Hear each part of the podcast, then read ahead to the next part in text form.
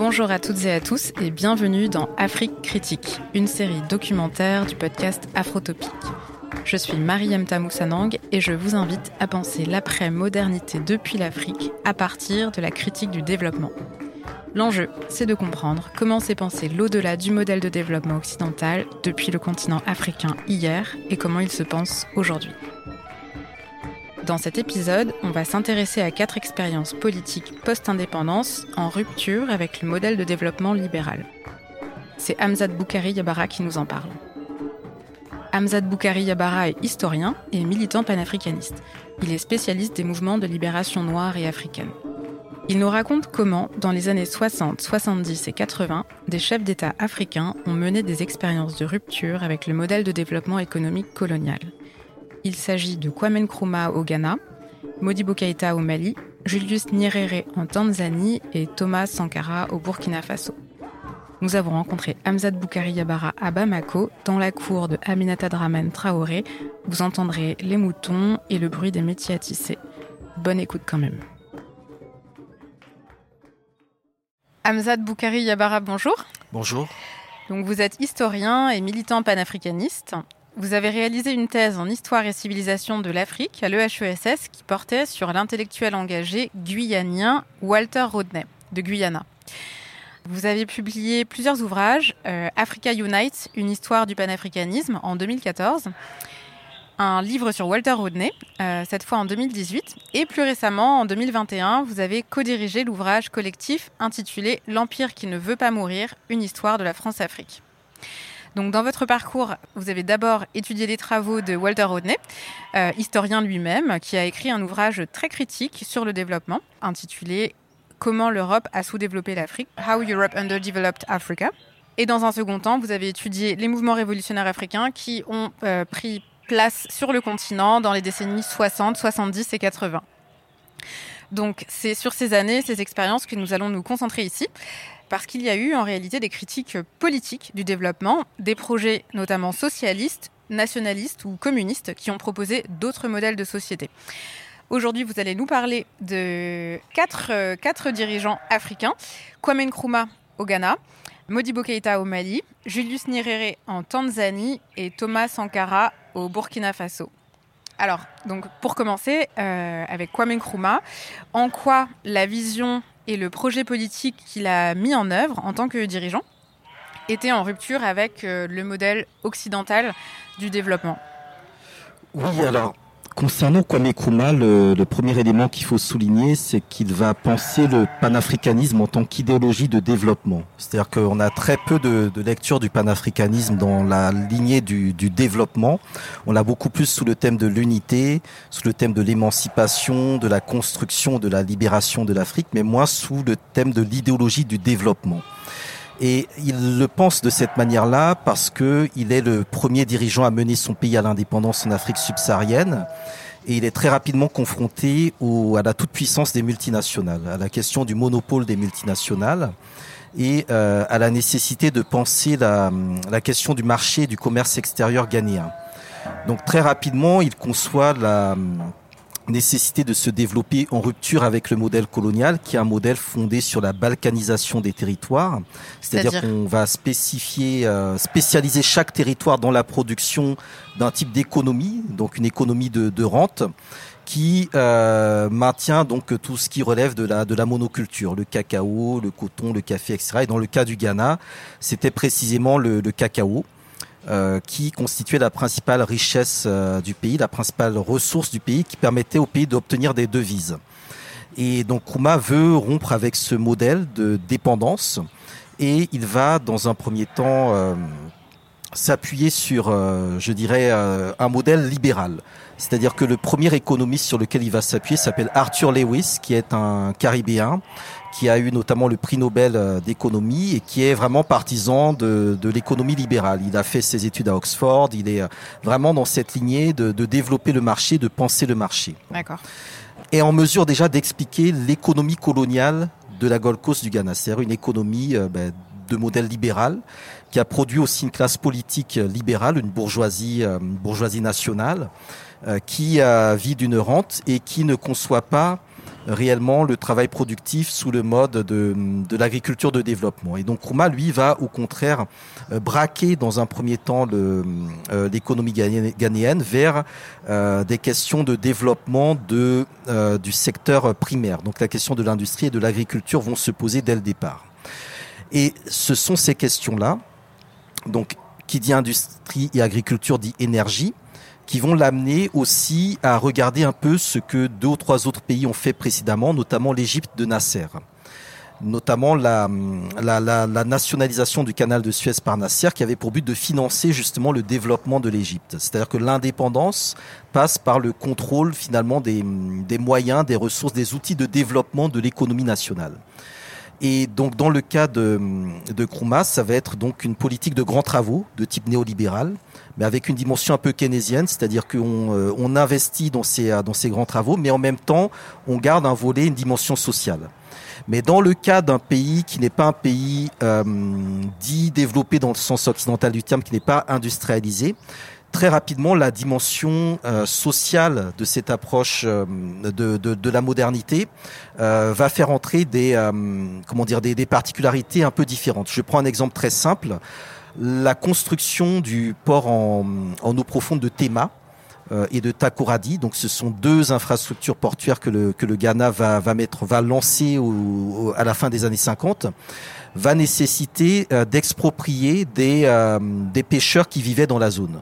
Sauf qu'il y aura une grande mobilisation contre ce projet de modernisation euh, du Ghana, lié au fait que pour les pêcheurs, ils vivaient dans un environnement dans lequel existaient leurs, euh, leurs ancêtres, leurs traditions, leur culture. Donc il fallait penser du coup euh, la modernité ou la modernisation, le projet de modernisation libérale en tenant compte précisément des valeurs, des cultures, des éléments de référence du peuple. Et donc ça, c'est des éléments qui montrent que on ne peut pas appliquer euh, de la même manière plaquer sur les sociétés africaines euh, un type de développement libéral qui ne tient pas compte euh, des identités, des valeurs culturelles africaines. Et dans ce cas-là, comment comment ça s'est passé sur la construction des ports? Est-ce qu'ils ont exproprié Ils ont exproprié. Ils ont en même temps mis en place des. Ils ont mobilisé des anthropologues. Ça aussi, c'est quelque chose qui est assez intéressant. C'est-à-dire qu'ils ont essayé de comprendre justement les populations dans cette situation-là. Ils ont également mis en place des, des rituels pour euh, justement que les, euh, pêcheurs qui ont été euh, expropriés puissent partir en laissant leur divinité en paix. Donc il y a eu vraiment toute une dimension très, je dirais très traditionnaliste, une prise en compte, je dirais, des conséquences sociales de ce projet d'industrialisation. Euh, un autre élément aussi qui est assez intéressant dans l'approche euh, du Ghana, c'est que euh, le pays souhaitait se développer par le commerce maritime et donc très rapidement le pays va se doter d'une flotte, une flotte navale, en lien un peu avec l'idéal de Marcus Garvey. Donc cette idée d'acquérir son autonomie de développement par les, les infrastructures de communication, une compagnie aérienne également très rapidement. Donc très vite, le Ghana son indépendance dans une logique de s'insérer dans ce marché, on va dire libéral, et euh, de euh, dégager ensuite des dividendes. Donc Kruma rapatrie les réserves du Ghana qui étaient à la Banque d'Angleterre et euh, il met en place des, compagnies nationales. la difficulté qu'il aura, c'est que la question du cacao n'est pas la, fixation des prix du cacao n'est pas dans les mains du gouvernement. Et donc il va être confronté d'une part à la pression des euh, agriculteurs et des paysans qui étaient liés euh, à la toute-puissance des Ashanti, le principal groupe ethnique, d'un côté, et de l'autre côté aux multinationales, notamment celles spécialisées dans la confiserie, puisqu'on parle du cacao, donc c'est principalement les multinationales de la confiserie, qui ont également tenté de lui, comment dire, de le, bloquer dans sa volonté justement de, comment dire, d'industrialiser le pays et notamment de développer tout le secteur de l'aluminium, puisque c'est euh, l'aluminium dans lequel on met notamment le, le, cacao, le chocolat. Donc il y avait vraiment l'idée de, de reprendre en main, je dirais, un peu cette économie coloniale et euh, de la, de nationaliser, de la mettre au profit quelque part des, euh, populations. Alors un parallèle que je fais qui est peut-être très loin dans le temps, mais tout sein l'ouverture, au moment de l'indépendance, euh, au moment de l'abolition de l'esclavage, avait voulu aussi maintenir le système de la plantation dans un but de développement euh, économique d'un État. Et donc la difficulté qu'ont les pionniers euh, des indépendances ou oui des indépendances, c'est comment on, on, opère une transition d'un modèle d'économie coloniale à un modèle d'économie nationale sans que les populations ne se sentent toujours euh, prises dans une structure de, servitude ou de, ou de colonisation. De prédation. De prédation, exactement. Dans donc le cas ça, de Toussaint l'ouverture, c'était Haïti. Haïti, exactement. Et donc là, on est sur la, hum, comment dire, la, première période de 57 à 61-62. Après, en 62, Kruma opère un virage socialiste. Et là aussi, c'est assez intéressant parce qu'on est dans des approches qui cherchent à avoir, entre guillemets, le meilleur du libéralisme et le meilleur du socialisme pour créer une synthèse. Et là, c'est principalement lié également à l'orientation politique du Ghana qui se tourne euh, très clairement vers les pays de l'Est. Et c'est en partie lié au volet militaire. C'est-à-dire que dans le contexte de euh, la, mise en place de son armée, euh, prenons note de l'échec de l'envoi des soldats ghanéens au Congo de Patrice Lumumba sous contrôle de l'ONU. Euh, Kruma décide de se tourner davantage vers les pays de l'Est en termes d'assistance militaire, notamment vers la Tchécoslovaquie, etc. Tout ça.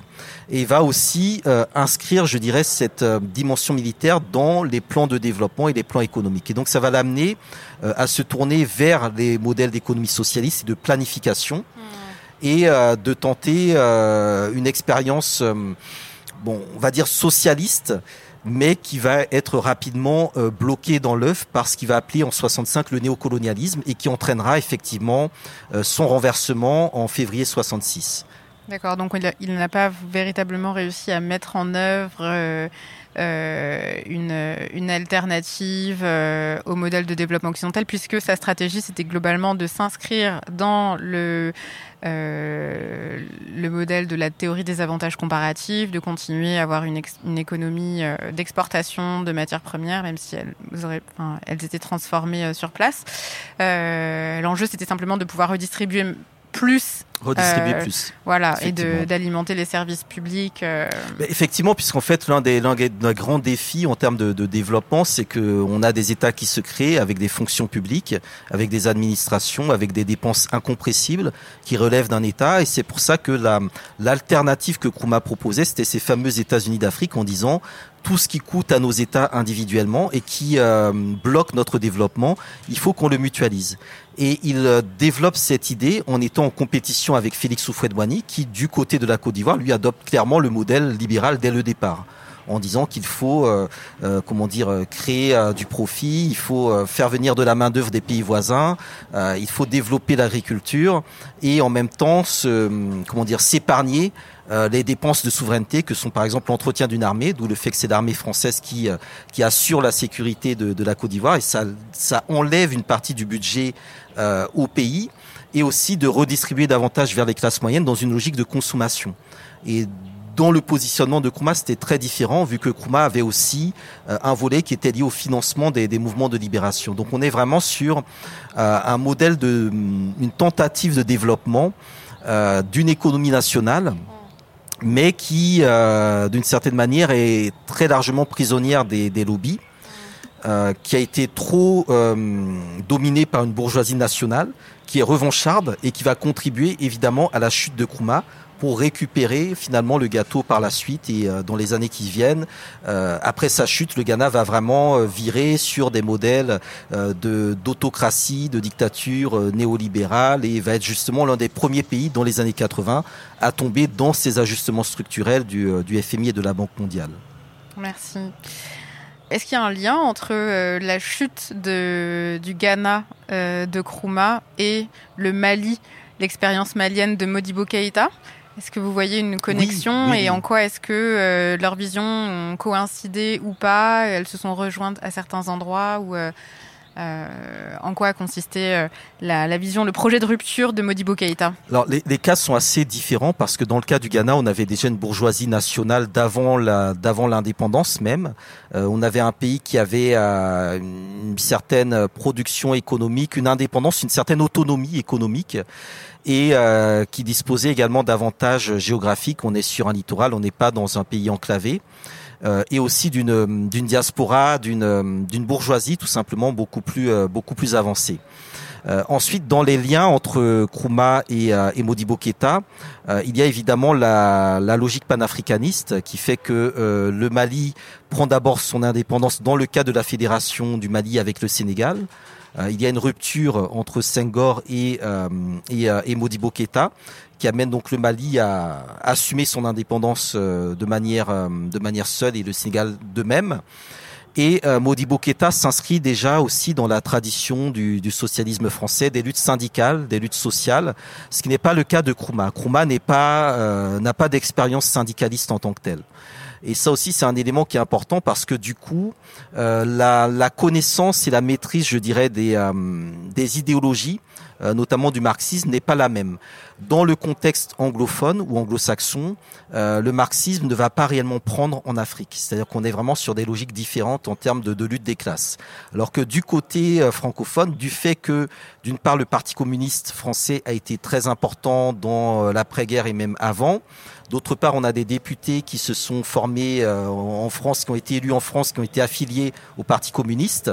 Euh, l'idéologie communiste est beaucoup plus importante et surtout dans les débats liés à hum, comment dire à, hum, à la modernisation des colonies après la Seconde Guerre mondiale.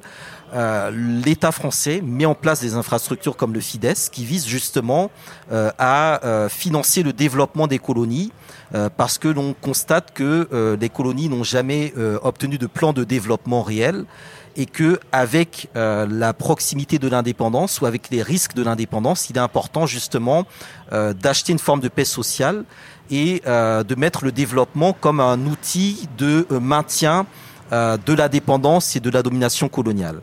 Donc du coup, on a pas mal de projets qui se pensent dans les années 50 et on a tout un développement des études autour justement de, de la question coloniale qui explique d'ailleurs pourquoi, euh, au moment des indépendances, les euh, anciennes études coloniales deviennent ce qu'on appelle des études de développement. C'est-à-dire que la notion de développement prend la suite euh, des études coloniales. Et le contexte français est particulièrement bien placé dans ce cadre-là, puisque généralement, ce sont les, administrateurs coloniaux qui font quelque part la, la transition. Donc, dans le cas du Mali, de, de Modibo Keïta, on est sur une indépendance déjà de, rupture, dans la rupture, donc vis-à-vis du Sénégal et vis-à-vis de la France. Euh, ce que va faire Modibo Keïta, donc, c'est que d'une part, il va expulser l'armée française, il va sortir du franc français, donc adopter le franc malien en 62, qui nécessite effectivement de penser un développement autocentré. Et euh, ce développement autocentré, euh, il est euh, débattu au sein donc euh, du parti donc donc de, de comment dire du parti au pouvoir avec une aile droite et une aile gauche. L'aile gauche va vraiment radicaliser les projets de développement en insistant notamment sur la nationalisation de l'économie, en insistant également sur l'importance de développer tout ce qui relève de la collectivisation des champs, mais sans préparer réellement les paysans à ce projet-là et euh, l'aile de droite va être beaucoup plus centrée sur l'idée d'une bourgeoisie, euh, d'une bourgeoisie d'État, pas vraiment une bourgeoisie nationale, mais plutôt une bourgeoisie d'État, qui doit être justement le levier du développement. Donc on est vraiment dans deux, euh, deux ailes différentes, deux visions économiques différentes.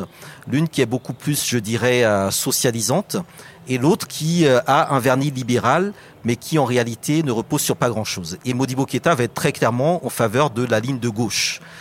Euh, il va également euh, la, la, développer en lien notamment avec la Chine. Donc ça aussi c'est un élément de différenciation vis-à-vis de, de Kruma et d'autres dirigeants, c'est qu'il se tourne euh, aussi vers le modèle chinois notamment autour de la question agraire, cette idée que c'est par le travail des paysans qu'on va créer les, les, ressources qui vont permettre le développement, qu'on va créer de l'autosuffisance et euh, qu'on va faire justement des, des paysans les outils euh, du projet de développement national.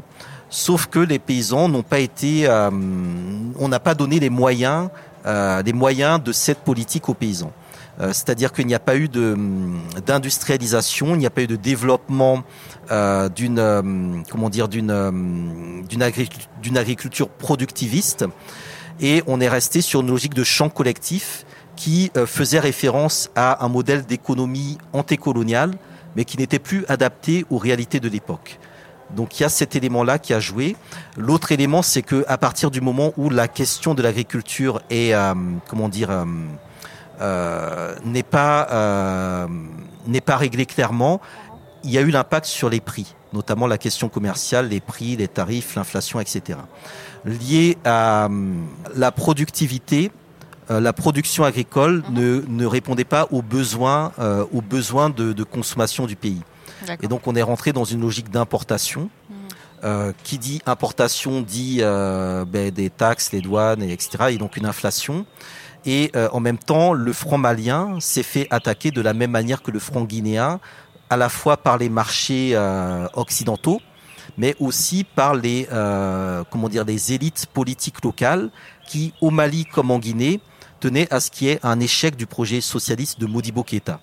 Donc on a une bourgeoisie euh, locale qui euh, bloque justement sur ce type de modèle économique.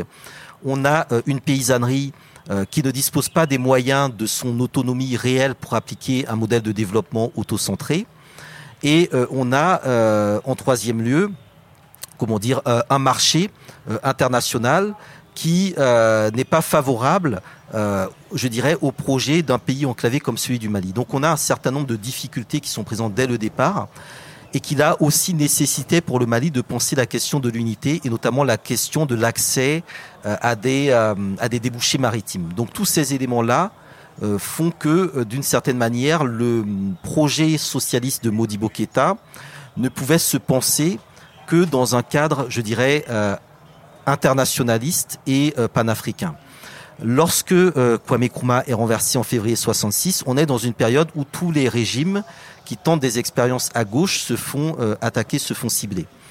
Et euh, la chute de Nkrumah va radicaliser le volet politique de l'aile gauche euh, au pouvoir au Mali, notamment tout ce qui était les, les milices populaires, les milices de jeunes, etc., qui vont, je dirais, devenir un peu incontrôlables pour le pouvoir et vont quelque part faciliter l'émergence de, comment dire, de comment dire, de, de contestations populaires qui vont euh, permettre donc à un petit groupe de militaires de renverser euh, Modibo Keïta en, en 68.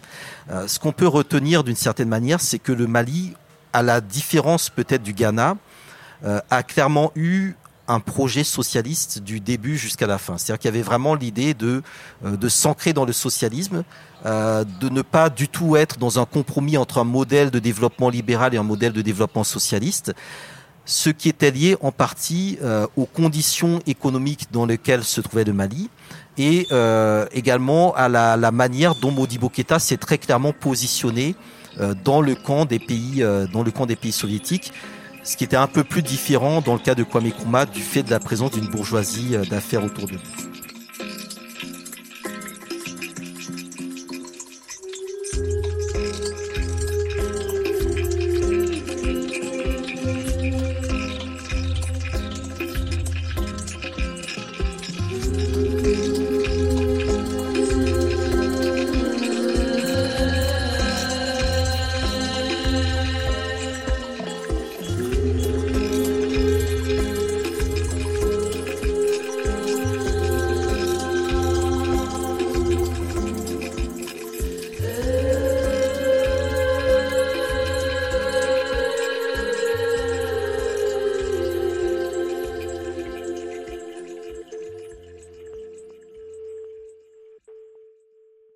Du coup, ce qu'on observe, c'est que dans le cas des, expérimentations euh, les plus en rupture avec le modèle occidental de développement, ce, sont surtout les expérimentations qui ont mis la paysannerie au cœur de leur euh, projet de société.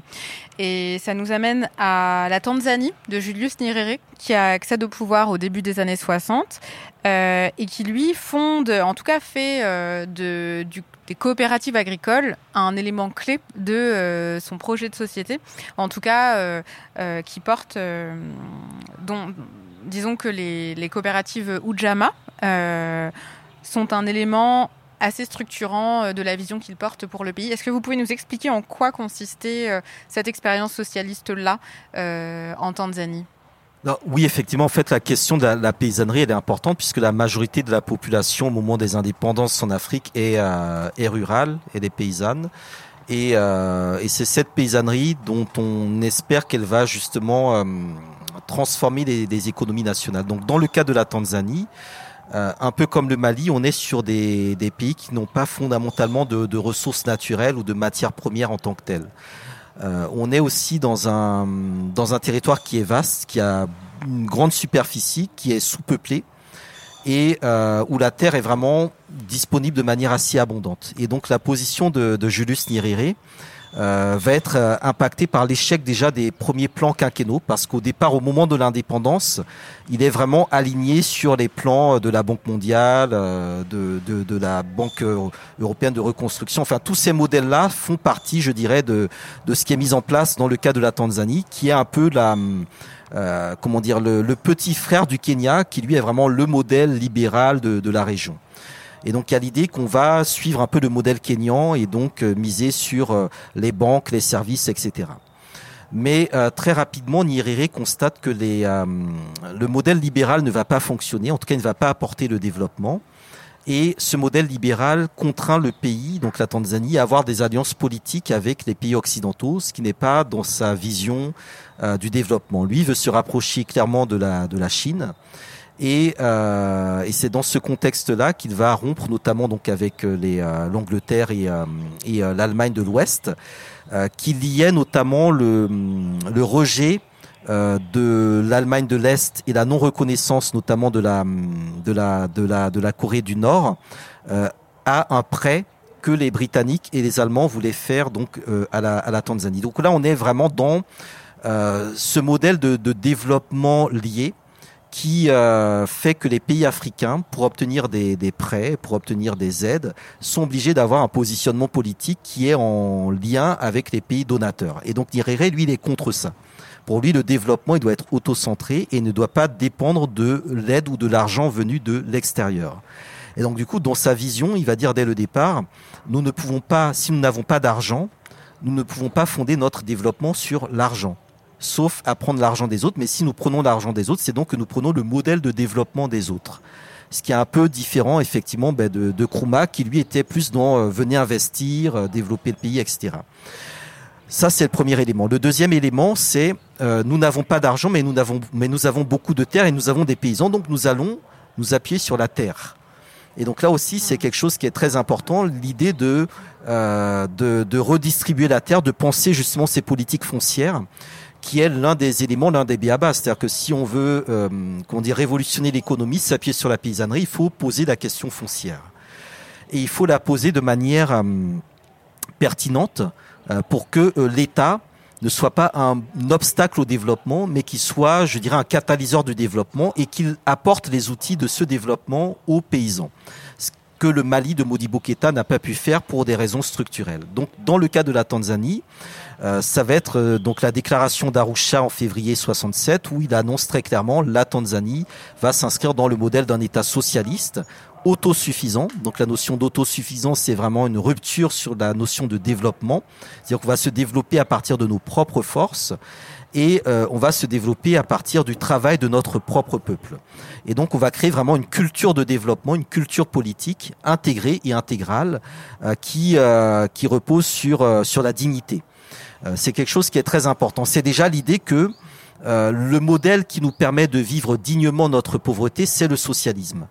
Parce que si nous nous engageons sur une voie de développement de type euh, libéral, qui nous promet une richesse, une prospérité, cette prospérité n'est pas assurée. Mais en revanche, si nous restons sur un modèle de développement socialiste et autocentré, nous sommes certains que nous aurons des conditions qui font que même si nous restons pauvres, c'est une pauvreté qui sera supportable et vivable par la population et par la, majorité. Donc, d'un point de vue euh, concret, il va euh, développer une logique effectivement de, de village coopératif, donc regrouper euh, les paysans dans des unités villageoises, mettre en place également un, des politiques de développement rural qui visent en fait à rapprocher les, outils de production des producteurs. Donc c'est vraiment faciliter, comment dire, la, le développement des, des campagnes et aussi rompre avec cette logique coloniale, du développement colonial, qui veut que ce soit les villes qui soient porteurs du développement économique. Donc on met en avant la dimension rurale plutôt que la dimension urbaine. Ce qui veut dire qu'on n'appuie pas le développement sur les services, les banques, les assurances, etc., mais vraiment sur euh, l'agriculture et l'autosuffisance. Euh, un autre élément euh, important, c'est que l'un des enjeux dans ce contexte-là, c'est également de rapprocher les, unités de consommation des unités de production.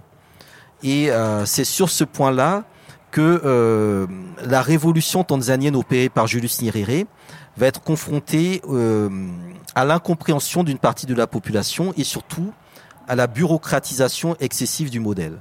C'est-à-dire que là, on a un développement qui, sur le papier, est très intéressant, mais qui nécessite euh, une bureaucratie, euh, une, bureaucratie qui est coupée des réalités du terrain, qui, euh, un peu sur le modèle soviétique, va, comment dire, concevoir des, des plans qui ne tiennent pas compte des réalités du terrain et qui aussi ne va pas mettre en lien des, zones de production et des zones de consommation. Ce qui fait que le modèle de l'Ujama va permettre un développement rural et agricole conséquent, mais euh, une partie de ce développement rural sera perdue du fait de l'absence d'infrastructures entre les campagnes et les villes. Et c'est cette absence-là qui va être euh, décisive au milieu des années 70, lorsque au niveau de la Tanzanie et au niveau globalement de l'Afrique de l'Est, on entre dans des périodes de sécheresse et de, de, de famine, ce qui fait que le modèle de l'expérience socialiste, de ce développement autocentré, va être progressivement abandonné et on va voir revenir à la fin des années 70, début des années 80, les logiques libérales puis néolibérales au niveau de la Tanzanie. Alors l'une des difficultés aussi à laquelle a été confronté Nyerere, c'est le fait que c'est un type de développement qui ne peut fonctionner que si euh, les pays voisins jouent le jeu. Or, la Tanzanie n'a pas réussi, je dirais, à, comment dire, à doubler le Kenya. Et on est dans un contexte où, euh, du fait de la dimension euh, néocoloniale, ce sont les chiffres qui dictent le développement. C'est-à-dire qu'on est dans une logique de croissance. Et donc le Kenya affiche des chiffres de croissance bien largement supérieurs à ceux de la Tanzanie. Et le Kenya affiche de manière ostentatoire un modèle de développement qui amène aussi au niveau de la Tanzanie des critiques ou des envies de copier ce modèle-là. Et on a eu le même cas au départ également entre Kwame Nkrumah et Félix Houphouët-Boigny. C'est-à-dire que la difficulté que l'on a dans ces pays-là, c'est qu'à partir du moment où le pays voisin, Mali, Sénégal, où le mhm. pays voisin opte pour un modèle différent de développement, notamment fondé sur la, croissance, mais la croissance sans développement, sur des chiffres, sur des infrastructures qu'on construit, eh bien, le pays voisin est euh, tout de suite déclassé à la fois dans la, la représentation de ce qu'est le développement, puisque dans l'idéal, c'est le développement, c'est des buildings, c'est des gratte-ciels, etc. Et en même temps, dans les critères de ce développement qui sont euh, posés par les institutions financières internationales. Euh, donc l'aventure, euh, l'expérience euh, de l'expérience tanzanienne de Julius Nyerere euh, se termine dans les années 70. Mhm. Fin des années, oui, fin des années 70. Bon, il reste au pouvoir jusqu'au début, au milieu des années 80, mais le, le, modèle, en tout cas socialiste en tant que tel, il est, il est battu en brèche entre la fin des années 70, début des années 80, mm. et, et, après c'est vraiment un virage libéral qui, qui arrive. Mais il y a une autre expérience, cette fois-ci euh, du côté de l'Afrique euh, de l'Ouest, Thomas Sankara, euh, qui arrive au pouvoir par un coup d'État au Burkina Faso en 1983, qui lui propose non pas un modèle socialiste ni communiste, mais qui propose une voie de développement relativement auto-centré. Il parvient à, amener le Burkina Faso à l'autosuffisance alimentaire au milieu des années 80 ce qui est un grand changement par rapport à la situation dans laquelle le pays se retrouvait euh, en tant que réservoir un peu de main-d'œuvre pour la Côte d'Ivoire voisine. Donc, est-ce que vous pouvez nous expliquer en quoi est-ce que euh, le projet de le projet porté par euh, Thomas Sankara, sa vision et certaines des politiques qu'il a mises en place étaient en rupture avec un modèle, le modèle classique du développement à l'occidental, développement économique libéral? Oui, alors dans le cas de, de Kruma et de, de Modibo Keta, on a des, indépendances, donc ce sont des, ruptures institutionnelles, euh, on va dire euh, particulières, c'est des moments fondateurs, des actes fondateurs. Dans le cas de Julius Nyerere, on a une déclaration qui met en place une politique particulière sur une dizaine d'années, et dans le cas de Sankara, c'est une révolution. Donc je pense que ce, cette notion, elle est assumée, elle est revendiquée, et elle s'inscrit clairement dans une logique euh, anti-impérialiste. Donc là, on est réellement en, rupture euh, dans l'idée de, penser les luttes à l'échelle locale, mais d'inscrire ces luttes locales dans une dimension globale. Et c'est ça qui fait la différence avec les trois précédents projets, c'est-à-dire que Sankara, dès le départ, s'inscrit dans cette révolution internationale et euh, dans cette recherche vraiment d'un nouvel ordre, d'un nouveau système sur le plan économique. Un autre élément aussi très important, c'est que Sankara, à la différence de de Kruma, de Modibo Keita ou de, de Julius Nyerere, n'est pas, je dirais, quelqu'un qui qui n'a pas n'a pas de comment dire n'a pas de formation politique en tant que tel. C'est un militaire. Donc c'est quelqu'un qui est très pragmatique. Euh, c'est quelqu'un qui euh, qui connaît également la notion d'empathie avec le peuple, même si Nyerere, Modibo Keita et Kruma l'avaient. Et c'est vraiment quelqu'un aussi qui est, euh, je dirais, issu des issu issu du peuple. Donc cette dimension et puis surtout qui est jeune. Donc cette dimension, je pense qu'elle est importante à souligner dans la figure du personnage et aussi dans l'un des éléments centraux de cette révolution qui est l'austérité. C'est-à-dire que la première chose qui marque avec Sankara, c'est euh, s'imposer une austérité. C'est euh, rouler en Renault 5, c'est prendre l'avion taxi, c'est euh, réduire vraiment le, budget de l'État. C'est quoi l'avion taxi?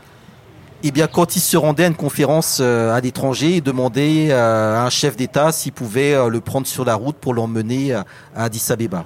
C'est-à-dire que le, Burkina n'avait pas d'avion, de jet présidentiel, donc il n'y avait pas tout ce faste autour de, de la fonction. Euh, ce qui rentrait un peu en, cohésion avec, euh, je dirais, la, vie du peuple. C'est-à-dire qu'on est dans un cadre où euh, le président, le chef de l'État ne gagne pas 500 000 fois plus que le, salaire minimum local. Et ça aussi, c'est quelque chose qui est très intéressant, l'austérité choisie.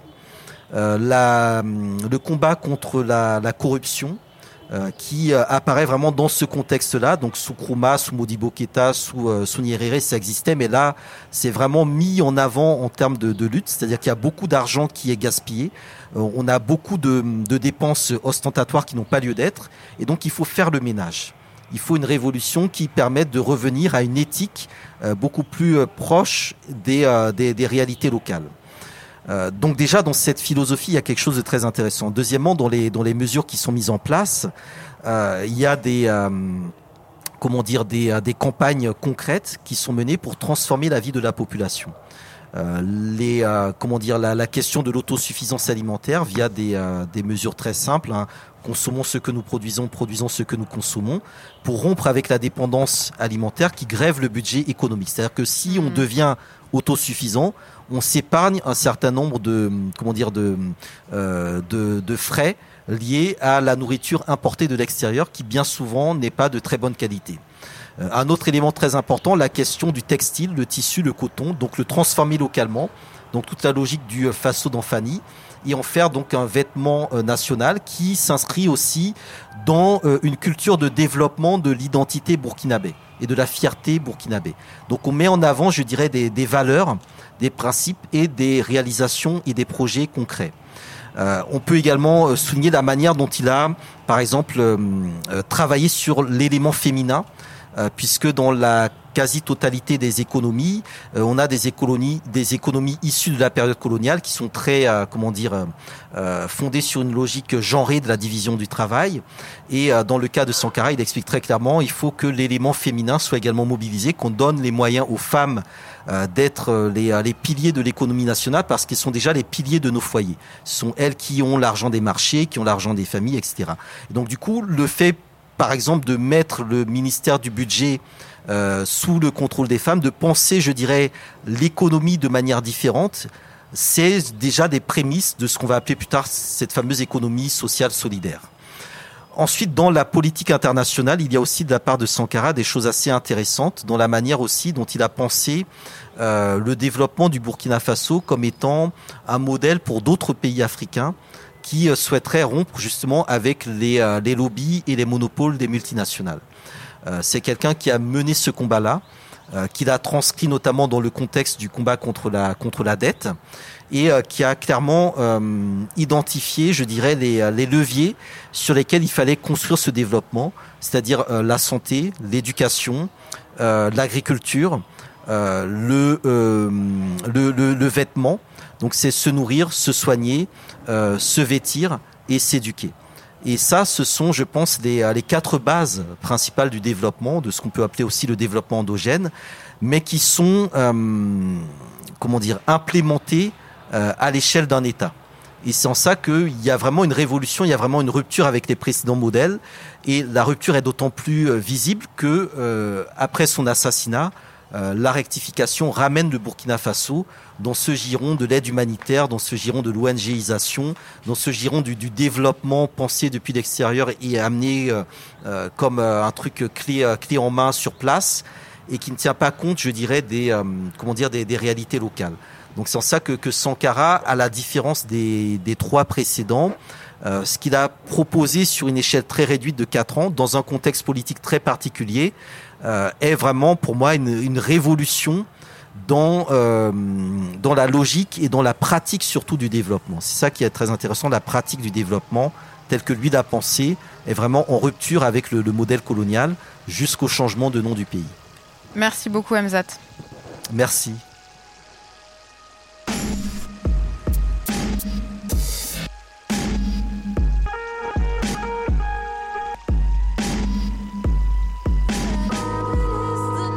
Voilà, c'était l'épisode sur les expériences politiques de rupture et j'espère qu'il vous a plu. On se retrouve la semaine prochaine pour le troisième épisode. On y abordera les critiques économiques du développement présentées par Demba Moussa Dembélé qui nous parlera de cinq théoriciens. Et je ne vous en dis pas plus pour le moment. Vous pouvez retrouver cet entretien en vidéo sur la chaîne Histoire Crépue. Je mets le lien dans la description. Afrique Critique est une série spéciale du podcast Afrotopique, produite en collaboration avec la chaîne YouTube Histoire Crépue de Someboy Vrai Nom et avec le soutien du campus de l'Agence française de développement. Écriture, réalisation et montage, Mariemta Moussanang. Prise de son, Georges Atino Koulibaly. Mixage, Victor Donati. Musique, Eden Tinto Collins. Pour ne rien rater, abonnez-vous à Afrotopique sur votre plateforme d'écoute favorite et suivez le compte Instagram du podcast. Si vous aimez Afrotopic, la meilleure manière de me le dire, c'est de contribuer à la soutenabilité du projet avec un petit abonnement mensuel sur Tipeee. Afrotopic est un podcast indépendant qui a envie de le rester. Merci beaucoup et à bientôt.